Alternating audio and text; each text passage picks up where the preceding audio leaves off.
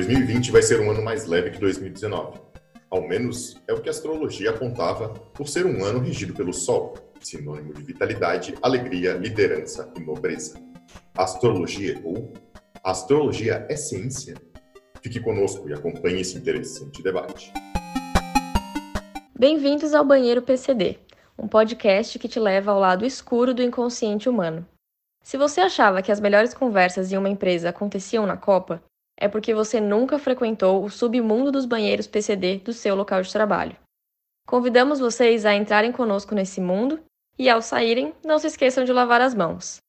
Banheiro PCD uma bosta de podcast.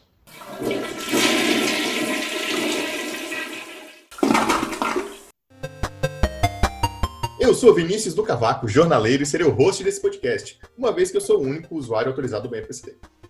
Para o tema de hoje, convidamos uma das maiores autoridades em idiotices que esse país já produziu, o astrólogo Olavo de Carvalho, mas ele não aceitou.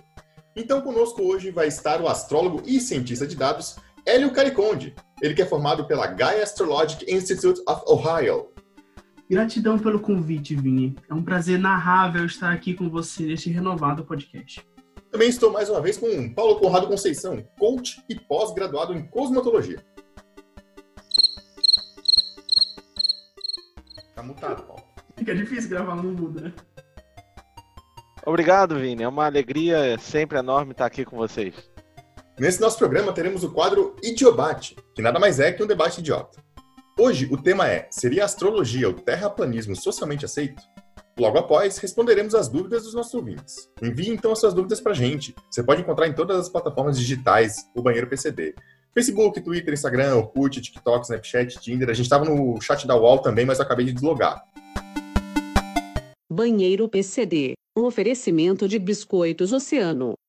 Bateu aquela fome. Pegue um CREA um cracker Oceano. Os biscoitos fresquinhos e que te remetem imediatamente ao mar uma vez que contém água, sal e embalagem plástica. Prove também o novo sabor biscoito Rio, com gostinho de água doce. Sem mais delongas, vamos então para o nosso debate. Hélio, eu queria suas considerações iniciais, por favor, já que você é um convidado nosso no programa. Né? Queria abrir minha fala trazendo para vocês que é muito equivocado dizer que a astrologia é uma pseudociência. Vários registros históricos indicam que a astronomia e a astrologia faziam parte de uma, de uma mesma ciência. Então, o que aconteceu foi que com o sucateamento da universidade pública, a verba para pesquisa ficou pequena e os astrólogos preferiram migrar para ambientes de ambientes acadêmicos, né, para jornais, canais de revista e mais recentemente para portais de internet. Obrigado, Hélio. A gente já começa o debate então em alto nível. Paulo, suas considerações iniciais depois desse show de informação do Hélio. Eu realmente concordo com o nosso amigo Hélio, que diz que as pessoas se equivocam a chamar a astrologia de pseudociência, porque nem isso ela é. Né? A astrologia, é, como a economia, não acerta nem 10% das previsões que faz, gente. Isso é um absurdo. Por outro lado, eu, com a minha formação, venho de uma escola séria de coaching, onde somos preparados para acertar quando falamos sobre qualquer assunto, sem nem precisar de preparação prévia. É o que na ciência a gente chama de habilidade de gambiarra comunicativa. Você ouvinte já pode perceber que hoje o debate vai ser muito acalorado, né? Então vamos direto ao ponto que motivou esse nosso podcast de hoje que, que os astros têm a dizer sobre o momento que a gente está atravessando. Hélio, por que, que a previsão era de um ano tranquilo e a gente está vivendo esse momento tão difícil? 2020 é regido pelo Sol. Portanto, nós astrólogos estávamos otimistas. Mas o Sol não rege o céu sozinho. Temos também influência de Júpiter, Saturno, Plutão esse ano, enfim. Os planetas em conjunção no signo de Capricórnio. Oh, oh, não, não, peraí, Vini, desculpa. Ouve, ouve só o que ele está dizendo. Plutão nem é mais planeta. É, nesse ponto eu acho que o Paulo tá certo. Aliás, mesmo quando ele era um planeta, não dava de entender o nome dele, né? Porque menor planeta se chamava Plutão. Se fosse Júpiterzão, a gente entenderia, Saturnão, mas Plutão eu não vejo sentido. Deveria se chamar Pluto. Bom, para nós astrólogos, Plutão. Pluto. Plutão continua sendo um planeta relacionado à destruição, assim como transformação e regeneração. Então, esse é o ano que a astrologia poderia prever como um ano em que algo grave ia acontecer, mas que iremos superar e nos reconstruir enquanto seres da espécie humana. Olha aí a astrologia sendo perigosa mais uma vez.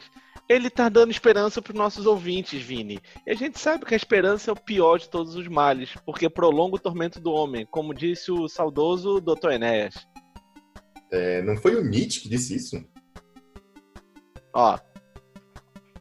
Pode ter sido ele ou então a Sônia Abrão, não lembro. Mas enfim, como a gente vai se reconstruir?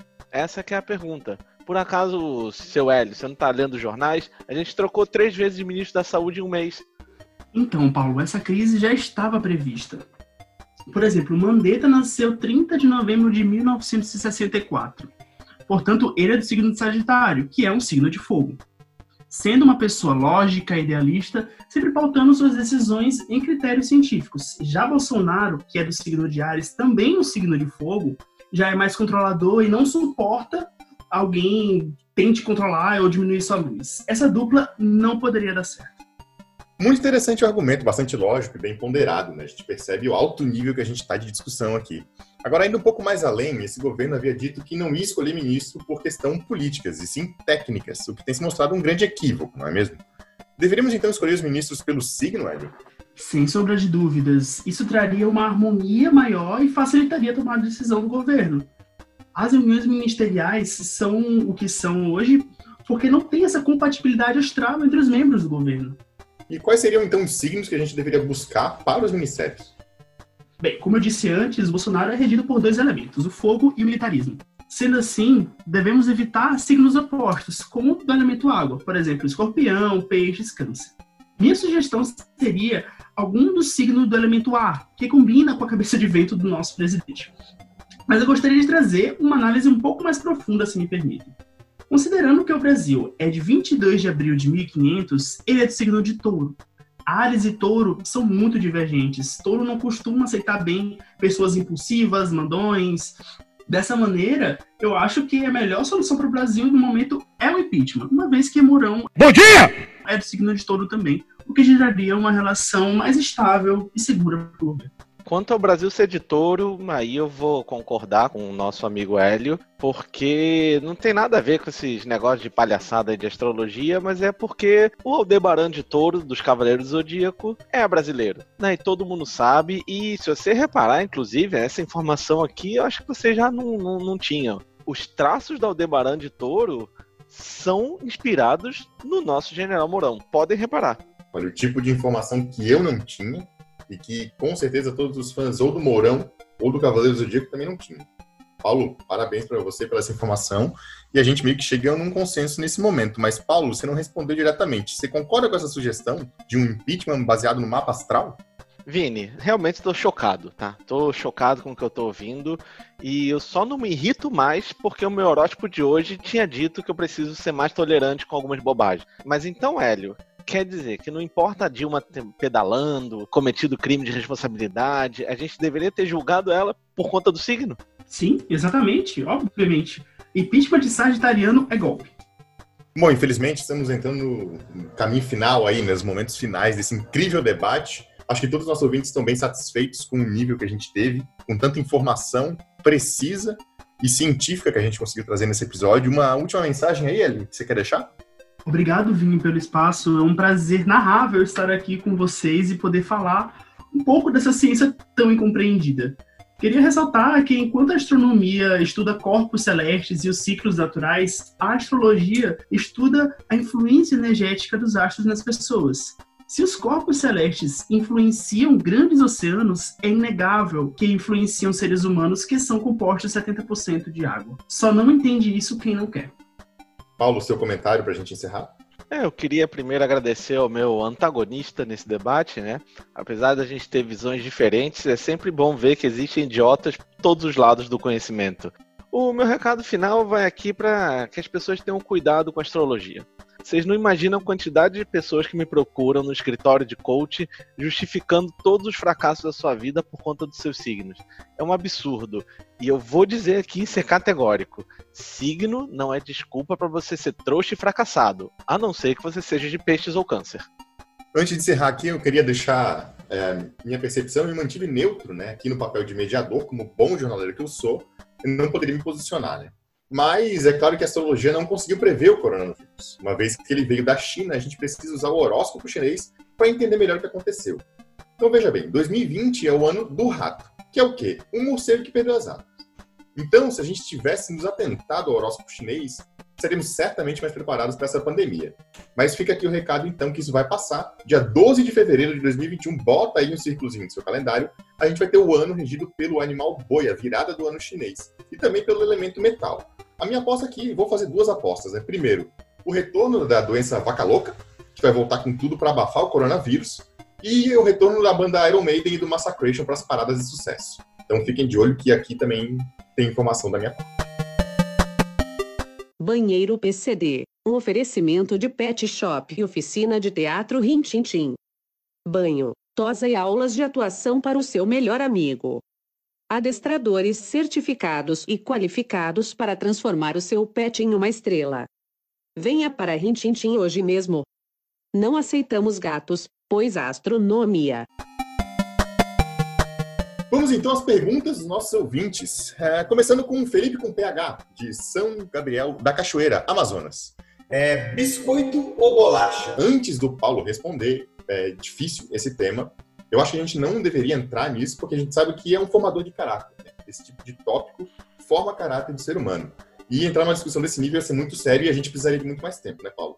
É, exatamente, Vini. Eu com certeza eu gosto de manter a relação cordial aqui com você. E também não vamos falar de biscoito essa hora, porque daqui a pouco algum lunático vai vir aí falar que biscoito é água e sal e que o corpo celeste é culpado pela flutuação do preço do biscoito, que ele é 50% água, enfim, deixa pra lá. Bom, se você pensar bem, bolacha, água e sal tem o quê? Água e sal. O que mais que tem água e sal? O mar. O mar é grande bolacha, água e sal, tá certo, Hélio, Paulo? Bom, Vini, é, boa reflexão sobre o biscoito água e sal. A bolacha água e sal. Biscoito. A gente disse que não ia entrar nessa discussão pelo simples contigo, cara. Bom, quem sabe então a gente não deixa esse tema aí para um próximo episódio, que com certeza vai ser o nosso último episódio. Rancor típico de escorpião, né? Vamos então pro Douglas, de Descanso, Mato Grosso. Quais podcasts vocês escutam? Recomendo algum que deixe a gente mais inteligente? Olha, Paulo, eu vou ter que interromper aqui também, porque essa é uma situação que está muito crítica. Eu recebi vários comentários nas redes sociais é, elogiando o nosso conteúdo e fico muito feliz com isso, que as pessoas estão ouvindo o nosso podcast, mas as pessoas acham que elogiam a gente, né? Porque elas dizem que nós somos inteligentes. Se a gente quisesse ser inteligente, a gente estava no zona total. A gente acredita que na evolução humana através da idiotice. Então, se você quer ser inteligente, vai procurar outro podcast. Ai, calma, calma, Vini, tá tudo bem. Respondendo ao nosso amigo Douglas, Primeiro, você vai precisar mudar de cidade, né, meu querido? Quem vai levar a sério que uma pessoa de descanso quer se dedicar aos estudos?